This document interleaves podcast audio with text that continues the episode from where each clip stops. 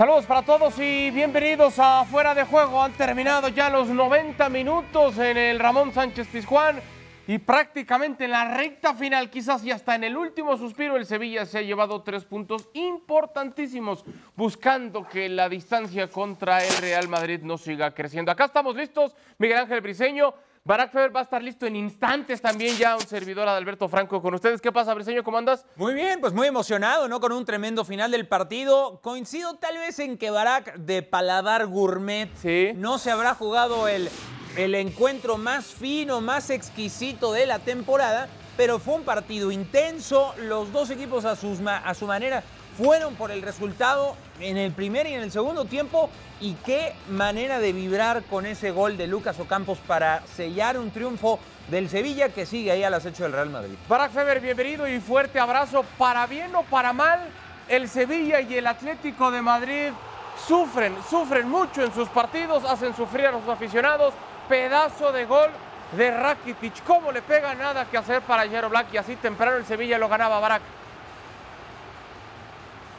Lo, mejor del primer tiempo, sin duda, ¿no? Ese golazo de, Rakitic. No era un partido extraordinario por parte del Sevilla, pero ese gol, por supuesto, que, le impulsa.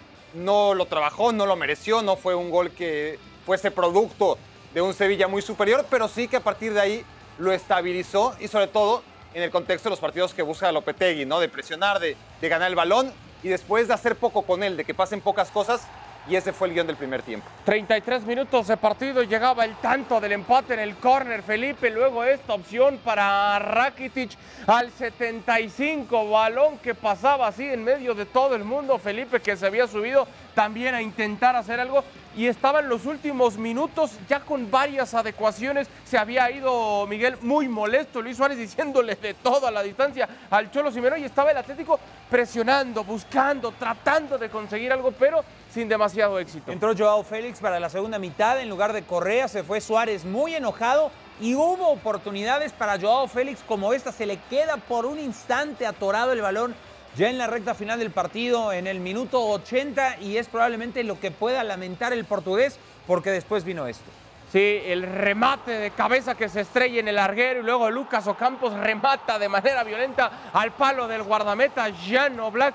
No sé, Barak, el disparo es muy, pero muy potente. En la toma trasera, quizá, es que insisto, es el palo del guardameta. No sé si Oblak podía ser un poquito más.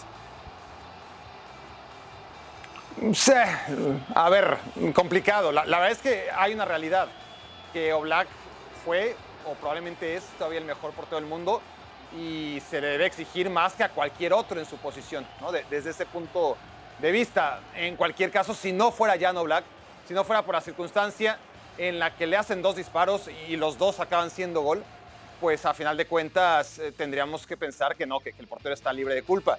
Me parece que, que sí, que, que Oblak no está pasando por el mejor momento, que, que sobre todo el balón parado, el, lo que define este Atlético de Madrid a través de los años es que era un equipo muy peligroso al balón parado y ahora es un equipo que sufre muchísimo peligro cuando eh, tiene jugadas a balón parado en su área, ¿no? Eh, ya no es tan peligroso cuando ejecuta, pero sí sufre muchísimo, ¿no? Cuando tiene ese tipo de jugadas en su portería y el portero siempre responsable al respecto. Coque pedía algo, quizás una especie de, de- de empujón. Al final el árbitro decide que se juegue entonces esa jugada, que no haya ningún tema. Dos por uno con un Sevilla que tiene fortuna. Eh, me quedo con algo que decía Barak en el primer tiempo. No es que lo hayan buscado y está bien. No se despeinaron del todo. El Atlético sí eh, decide con esa postura más suelta. El propio Barak decía, quiero ver la mejor versión de Joao Félix, que estrella una pelota en el travesaño. Quizás en esa recta final es el Atlético quien más lo busca y el que lo consigue es el Sevilla. Sí, a ver, e- ese, ese travesaño de Joao Félix llega ya después del gol de Lucas Ocampos. Sí. A mí me parece que en el segundo tiempo y en general en el balance del partido el que más lo busca es el Sevilla. Eso es lo que yo creo. Es un partido muy parejo, muy sucio, muy intenso, muy, muy, muy de riñones. No fue un partido limpio precisamente, que, en el que hubiera lucido el virtuosismo ni de uno ni de otro equipo, pero creo que el Sevilla con cierto mérito lo buscó con más hambre y en esa jugada Coque reclama, le- le- vaya, leyéndole los labios, en ese reclamo al árbitro dice, es que salta encima de mí. Recargón. Un- ajá, o sea, Thomas Delaney, que no es precisamente el cabeceador más letal, eh, le brinca encima al estilo delfín y sí le pega a la cabeza para que después llegue el remate de Ocampos. Pero Coque se agacha. Sí, de O sea, acuerdo. Coque se agacha en esa jugada. Si se queda parado ganando la posición, ese cabezazo de Delaney no hubiera tenido lugar. Sí, de acuerdo. Vamos a escuchar reacciones al término del partido por parte del Atlético de Madrid. Habla quien consiguió la única anotación del conjunto colchonero. Escuchamos a Felipe. del equipo consecutivo en Liga. ¿Cómo es de preocupante ahora mismo el eh, momento que vivís?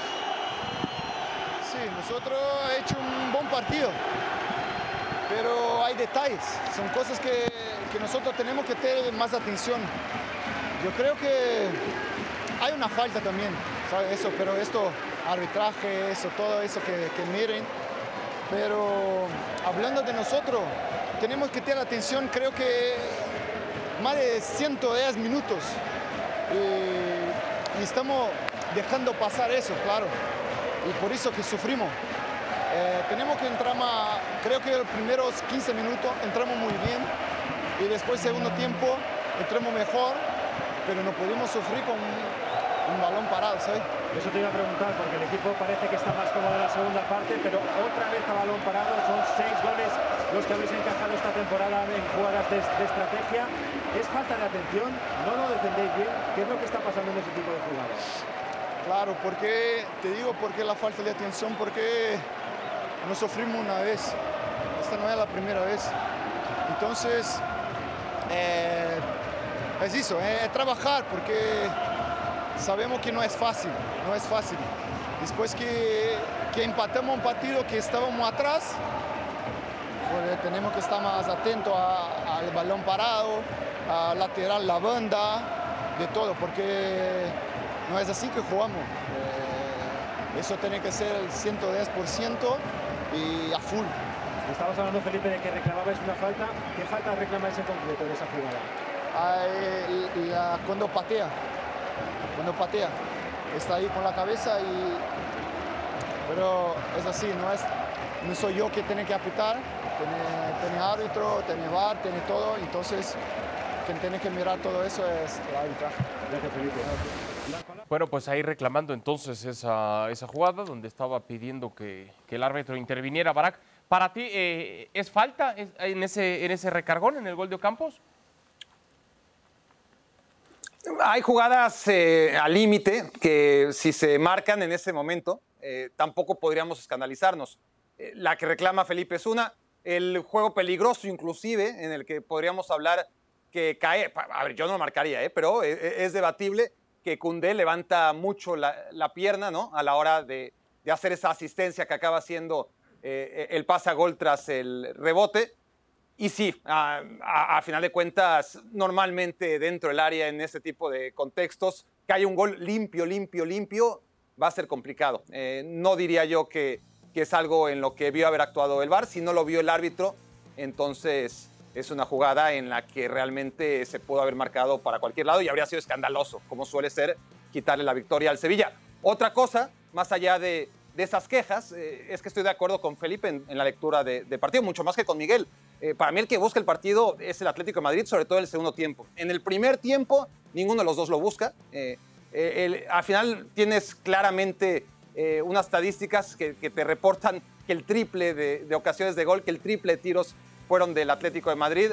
Tienes un equipo que, como el Sevilla, que hoy se lleva un premio otra vez desmedido, ¿no? Tiene muchos más puntos para mí el Sevilla de los que debería tener. A final de cuentas, eh, en, en la cancha está ganando los puntos con sus virtudes. Tampoco se los vamos a, a quitar ahora mismo, pero no me parece a mí que haya sido un equipo que haya buscado la victoria. Así que se activó y eso hay que reconocérselo a partir del minuto 80, ¿no? Tam- tampoco es que de repente cayó un tiro de esquina y el Sevilla de milagro del cielo le cayó ese gol y metiendo falta. No, no, no, estoy yo con esa lectura, pero sí me parece a mí que el Sevilla, un equipo que tiró dos veces a portería en todo el partido, se lleva muchísimo premio. Bueno, al final la posición de la pelota sí para el Sevilla, pero las aproximaciones más cercanas, los remates a puerta, los disparos a portería favoreciendo entonces al Atlético de Madrid. Escuchamos ahora reacciones por parte de Rakitic que se mandó ese golazo que recién veíamos. Iván, ni te lo has pensado dos veces, ¿no? ¿Qué tal? Buenas noches, enhorabuena. Digo el gol. Buenas noches, muchas gracias. Yo creo que no, ha sido muy importante para nosotros empezar eh, bien el partido. Y bueno, en esta acción a veces es mejor no pensar demasiado, sino tener confianza, tener mucha fe lo intento muchas veces. eh, claro, ya te imaginas, es bastante complicado marcar desde esa distancia, pero ha salido el, el chu perfecto y claro, muy importante para nosotros. En una primera parte en la que más o menos había llevado el peso, en la que conseguíais, eh, eh, conseguíais superar la línea de presión, con esos pases tú buscando la anchura del, del campo, pero en la segunda parte, ¿qué es? ¿El tono físico, la exigencia de los últimos partidos los que os pasa un poco factura? Bueno, todo un poco, es normal, creo que también jugamos eh, hoy contra el campeón, campeón de la liga. Sabemos esa importancia que, que tiene este partido para nosotros y bueno, al final marcar ese segundo gol creo que se le merece la afición. Darle las gracias por, eh, por ese apoyo, creo que ya independientemente de si eres sevillista o no, ver eh, esa afición, ver ese estadio es increíble y creo que esos tres puntos va también sobre todo por ellos. En la lectura previa que se hacía antes del partido, muchos coincidían en que se iba a decidir en detalles. Al final ha sido precisamente detalles en jugada de estrategia, balón parado en esta recta final. Bueno, igual que, que ellos marcan eh, su gol en, en una estrategia, en, bueno, a lo mejor en el único momento que, que había un poquito de peligro y eso da mucha rabia, sobre todo creo que hicimos una primera parte muy, muy completa y después que te marcan un gol así, la verdad molesta muchísimo porque nosotros tenemos que hacer muchísimo para marcar y es un poquito demasiado fácil, ¿no? Pero bueno, al final es eso, ¿no? Pequeños momentos, posicionamientos eh, y sobre todo al final un poco confianza. Eh, esperar ese momento llegó al final y la verdad ese equipo se lo merece. Iván, te voy a preguntar porque se ha marchado Montiel en la primera parte, se ha tenido que marchar también Acuña, que además salía de una lesión, lesión muscular, eh, hoy ha podido jugar Ocampos. ¿Está dándoles vueltas eh, a la cabeza todo lo que está pasando con esas lesiones? La verdad parece un poco raro, ¿no? Que creo que los últimos dos años hemos sido el, equipo con menos eh, lesiones y todo lo que no pasó en los últimos dos tres años pasa ahora en esta temporada. La verdad es una pena porque, bueno, por supuesto tenemos una plantilla muy, muy amplia, pero claro, cuando van cayendo cada, cada partido uno o dos, eh, molesta, molesta muchísimo porque no es fácil estar cada 3-4 días al máximo nivel y ojalá, ojalá no sea demasiado, que se recuperen pronto. Eh, igualmente a lo mejor nos viene muy bien después del partido contra el Barça unos días de descanso para, bueno, para recuperar gente y a ver si co- conseguimos hacer eh, pues una convocatoria eh, completa del, del primer equipo, aunque los chavales lo hacen muy muy bien, pero a ver si podemos eh, cambiar eso un poco porque esas lesiones no ayudan. Ya terminó. ¿A qué queréis aspirar en esta liga? seguir disfrutando, seguir disfrutando, hacerlo como hasta ahora. Creo que todavía nos queda muchísima cosa por, por mejorar, pero bueno, vamos por muy buen camino. Creo que esa victoria hoy nos da muchísima fuerza, mucha confianza y tenemos que seguir disfrutando juntos, como dije, con esa afición, con ese apoyo.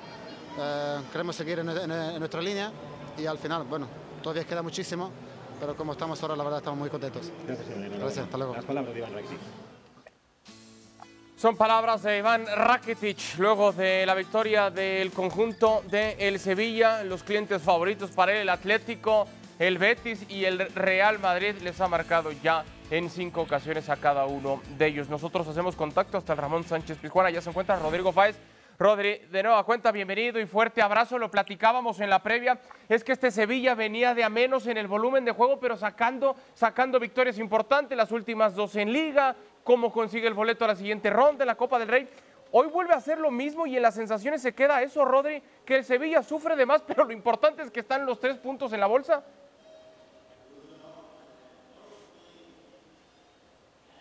No, no, y tanto, porque no te puedes imaginar, Ricky, cómo se ha ido la afición del Sevilla después de eh, un partido muy igualado, lo comentabais vosotros ahora mismo, tanto en la primera como en la segunda parte. Segundo, en la segunda parte, sobre todo, ha habido un, bajón físico de ambos equipos, sobre todo el Sevilla, pero que al final el equipo de Lopetegui ha demostrado que, que si está ahí es porque tiene pegada, y eso sí que es una cosa que no se le puede eh, quitar de en medio al, al conjunto local. No tiene pegada cuando ha llegado, ha marcado, y eso creo que es algo que no tiene el Atlético de Madrid, a pesar de tener a Correa, Luis Suárez, a Joao Félix en la segunda parte, Mateus Cuña, y eso es algo que de momento está inclinando muchísimo la balanza a favor del Sevilla en este partido y en contra también del Atleti, no solo en este par- partido, sino también en lo que es el cómputo global de, de la temporada. ¿eh? La afición estaba encantada hoy, volcadísima, y sobre todo con esa sorpresa final, porque viendo cómo iba la segunda parte, la mayoría de gente que estaba aquí en el Pizjuán esperaban un empate final y al final, pues mira, se llevan tres puntos, una alegría increíble frente al Atlético de Madrid, encima en un partido de mucha rivalidad histórica. Rodri, preguntarte qué fue lo que pasó en el momento momento en el que sale de cambio Luis Suárez siendo sustituido por, por Cuña y, vemos al delantero uruguayo decir absolutamente de todo desde que va pasando por, por la zona del córner hasta llegar al banco y aventar cualquier cantidad de cosas. ¿Qué fue lo que pasó con, con Lucho?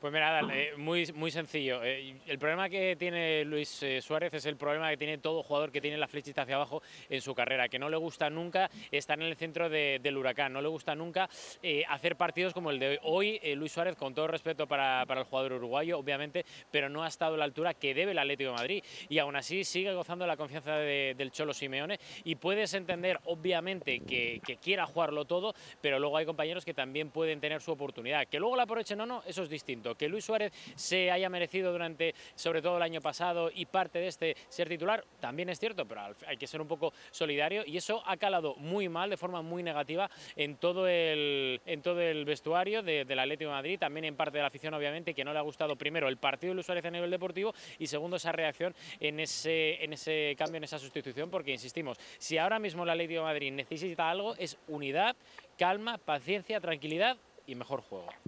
Es que Miguel, si algo busca el Cholo siempre en todos sus equipos, es que todos vayan parejos, ¿no? Eh, eh, van en el mismo barco todos, en la misma dirección. A cualquier futbolista le molesta, es entendible. Pero hay, hay, hay un momento donde dices, eh, gobiérnate, ¿no? Tranquiliza. Calma, calma. Y, a- y además eh, es un momento en el partido. Vaya, a ver, Ángel Correa salió al 45. Sí. Salió el medio tiempo por Joao Félix. Pudo haber estado tal vez un poco más molesto. Eh, no salió en el transcurso del partido, pero eh, esto pudo haber sucedido. Habrá que eh, reflexionar. El cambio de Luis Suárez, por ejemplo, ocurre al minuto 57. Tal vez eh, como que el, el- el antes y después, como para que un jugador no se enoje, entre comillas, es el 60, ¿no? Es un punto de referencia como para que un jugador como Mateus Cuña pueda marcar diferencia. Tres minutos más, menos. Yo coincido con Rodrigo. Creo que Luis Suárez, eh, igual que muchos jugadores del Atlético de Madrid, no están pasando por un buen momento y había, habría que privilegiar el colectivo. Por ejemplo, el caso de Oblak. Eh, mencionaba si era un error o no. No ha sido la primera, no que ha tenido en la temporada. Un hombre que durante mucho tiempo le salvó la plana al Atlético de Madrid y al Cholo. Tú pedías, Barak, también la mejor versión de Joao Félix cuando platicábamos al medio tiempo. Bueno, tuvo, tuvo algunas oportunidades, dos para, para ser concreto, donde pudo haber hecho quizás algo, aunque lo intenta bien Joao Félix. Y, y preguntaba yo también si con Griezmann, este Atlético, por lo que vimos, Barak, en la recta final del compromiso con Antoine Griezmann, el resultado pudo haber sido distinto. A ver, es una moneda al aire. Tampoco Griezmann es un jugador tan consistente y tan confiable, si bien eh, es mucho mejor la versión de, Antoine Griezmann con el Atlético de Madrid que lo que fue dos años con el Barcelona, pero tampoco es que podamos asegurar que, que hubieran cambiado las cosas. Lo que sí vimos fue un Atlético de Madrid que me parece que en la cancha fue el menos malo de los dos equipos, eh, o, o- o el mejor de los dos, si, si- si no hay que ser tan tajante. ¿no? Eh, el Atlético de Madrid, por flujo de jugada, sobre todo en el segundo tiempo, pudo haber ganado hasta por diferencia de dos goles y, ahora mismo no estaríamos diciendo que fue exagerado el marcador. Yo creo que el Atlético de Madrid hace un partido con lo que tiene y con sus problemáticas para ganar hasta con cierta holgura. En cuanto a Joao Félix, es un jugador que, bueno, eh, sin ir más lejos, ¿no? Aún ya con la derrota, saca ese disparo que, que acaba en el travesaño y que por lo menos pudo haber rescatado el empate, pero sigo sin reconocer yo a Joao Félix de aquel, obviamente cambian los tiempos, eh, cambia la, la- liga, una cosa es jugar en Portugal y otra muy distinto hacerlo en España, pues ya son varias temporadas y yo sigo sin reconocer y, es muy difícil eh, encontrar ni siquiera una chispa de lo que era Joao Félix con el Benfica, ¿no? Ese jugador hiperactivo, ese jugador que, era muy, muy preciso en cada toque y, sobre todo en su lenguaje corporal. Yo no sé exactamente qué pasó a su llegada al Atlético de Madrid, pero fue un cambio in- inmediato, ¿no? Más allá de lo obvio que es el cambio de la competencia interna y externa, los rivales a los que te enfrentas cuando juegas el Benfica a cuando lo haces en el Atlético de Madrid. Pero sí, seguimos viendo sin la versión que realmente valió que por Joao Félix se pagaran 150 millones de euros. Coincide Rodri con lo que dice Barak, que quizás el Atlético de Madrid se va sabiendo que merecía más por lo que mostró en el campo esta noche.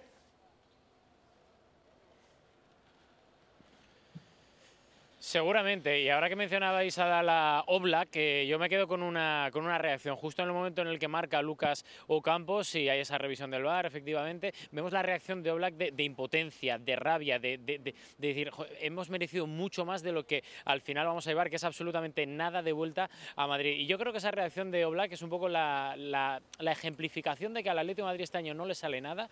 Da igual que sea Griezmann porque le cuesta coger el ritmo, y en el momento que coge el ritmo, de repente, ¡pum!, se lesiona Da igual lo que pase con Luis Suárez, que después de lo del año pasado, este año le cuesta muchísimo marcar. Da igual lo que, lo que ocurra en el centro del campo, que cuesta muchísimo que Coque vuelva a coger otra vez el ritmo de competición y que vuelva a ser el Coque del año pasado. Da la sensación de que el Atlético de Madrid está siendo víctima de sí mismo y eso es una losa que ahora mismo es muy complicado de sobrellevar. Sigue siendo muy irregular el conjunto del Atlético de Madrid, que la buena noticia tiene vida en Champions, donde también fue muy irregular en la fase de grupos. Veremos qué es lo que pasa con el equipo del Cholo y si le alcanza el Sevilla como para acercársele todavía más al Real Madrid. Rodri, siempre un gusto. Gracias, fuerte abrazo.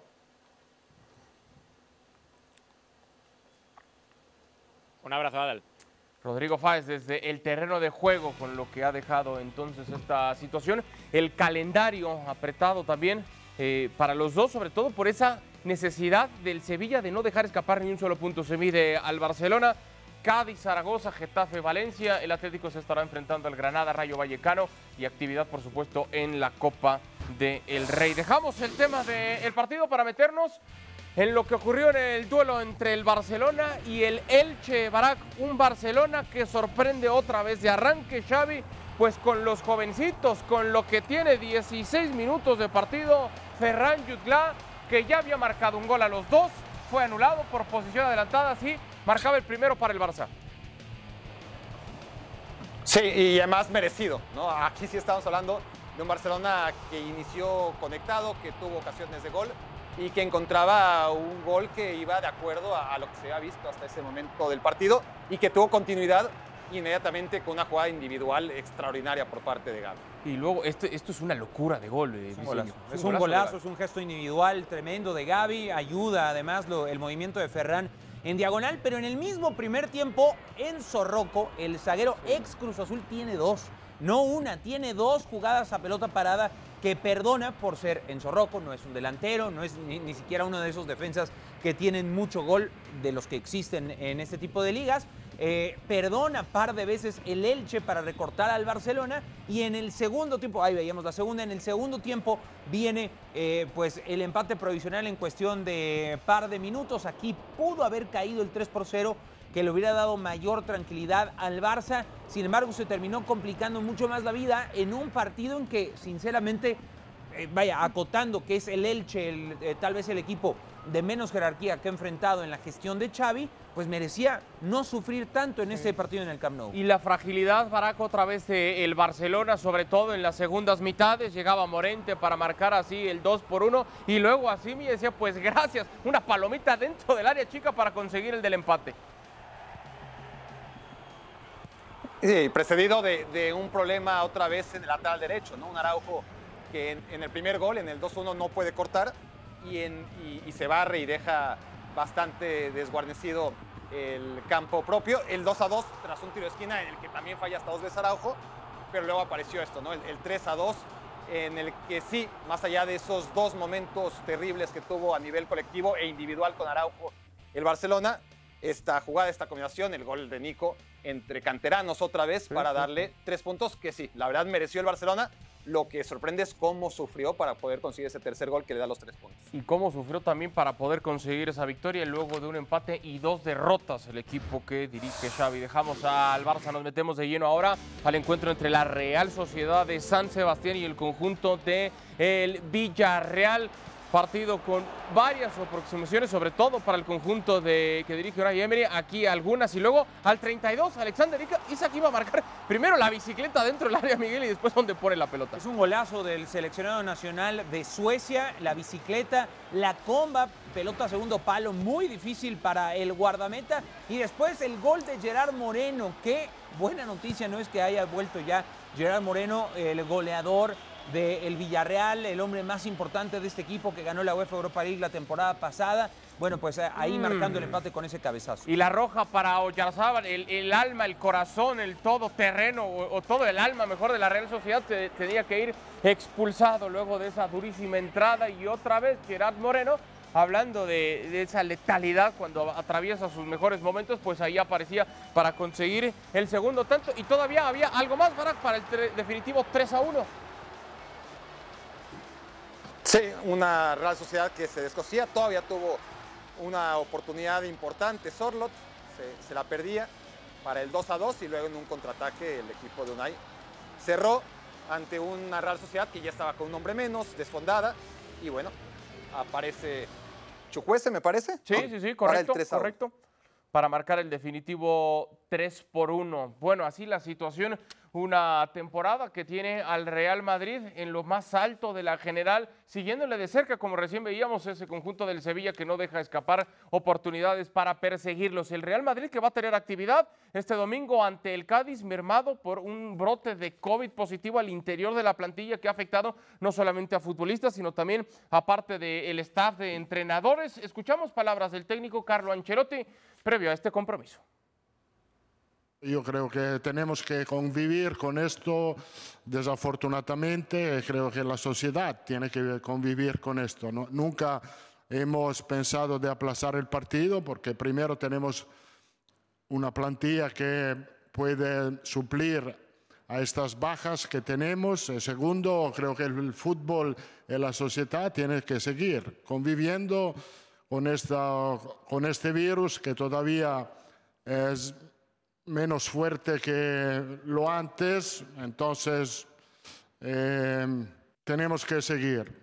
No, mañana es titular, entonces va a tener minutos, va a mostrar su calidad, se ha entrenado bien, tiene gana, motivación, y por esto es porque no, que va a jugar porque hay bajas, va a jugar porque ha entrenado bien y merece de jugar. Ahora directo no, porque está más atrás de Sevilla, de Atlético, de Betis, pero eh, Barcelona tiene la calidad para luchar hasta el final. Y si yo fuese el entrenador de Barcelona diría exactamente lo mismo.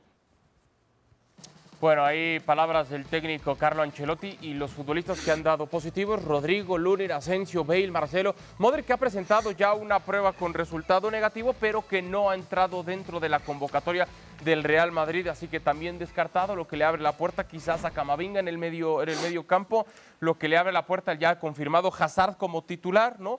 Eh, Bueno, pero Car- Don Carleto es, es un tipo muy elegante. Políticamente muy correcto. Muy, muy elegante y sabe manejar el plantel, lo hace de maravilla.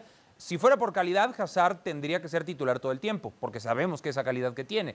Probablemente uno de los mejores jugadores del mundo durante muchos años. Pero eh, no es una realidad que, sea por la calidad por la que aline. Está porque hay muchas ausencias y porque tiene que rotar plantel el Madrid y está disponible Hazard dentro del mar de lesiones que ha tenido últimamente. Y dice también Carleto eh, Barak, eh, hay plantilla como para sustituir a los que no van a estar, con todo respeto, también enfrente está el Cádiz. O sea, si sale el técnico merenga a decir, no sé cómo le vamos a hacer, bueno, pues también habría que reclamarle algo, ¿no? Sí, de acuerdo. Es decir, eh, los suplentes de los suplentes del Real Madrid deben estar preparados para ser competitivos por lo menos contra el Cádiz. Estoy hablando de un tercer equipo, el Real Madrid. Tal es la diferencia entre la nómina de uno de los equipos más modestos, que ha trabajado mejor, pero que ahora además se encuentra en una crisis de juego de resultados como el Cádiz, y el Real Madrid, que sabemos, con, con el sueldo de un solo jugador, el que quieras, solamente pagas por lo menos la mitad de la nómina del equipo rival. Me llama la atención que, que- que Miguel utiliza una palabra elegante para referirse a la elegancia, ¿no? De, de Ancelotti, realmente es un mentiroso, ¿no? Un mentiroso elegante, pero para, para que Azar se haya estrenado bien, que no se puede descartar, no estuvimos ahí, tuvo que haber pasado algo que no pasa hace muchísimos, muchísimos años, porque incluso en el Chelsea, cuando era uno de los mejores jugadores del mundo, se sabía que no se entrenaba bien, nunca ha sido un jugador al que le guste particularmente entrenarse. Bueno, veremos si finalmente puede reflejar lo que dice Carleto Ancelotti. Ha entrenado en la semana como para ya tener dividendos en el Ahora, partido. pa- para, decir una mentira a la luz de todos hay que ser elegante. Y fue elegante. fue muy elegante. Y, y don Carleto, don Carleto es bastante elegante. Y estaremos, por supuesto, platicando de ese encuentro del día de mañana entre el Real Madrid y el Cádiz eh, en este mismo programa, en Fuera de Juego. Así que tenemos una cita y los esperamos. A nombre de Miguel Ángel Briseño, de Barack Feber, soy Adalberto Franco. Gracias por habernos Ya está la cita. Nos vemos mañana. Gracias.